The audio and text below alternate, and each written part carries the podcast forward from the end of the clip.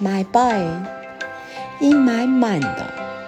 You don't believe Yaoguai, but in Chinese cartoon, Chinese folk tales, you will find some loudly fun and mysterious Yaoguai.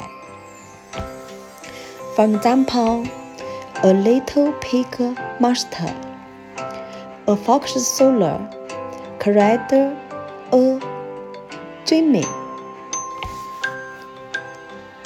People are afraid of 妖怪 because of the fear of the unknown world. Today, I watched this cartoon and love it. Now, I recommend it for you. I believe you will like it.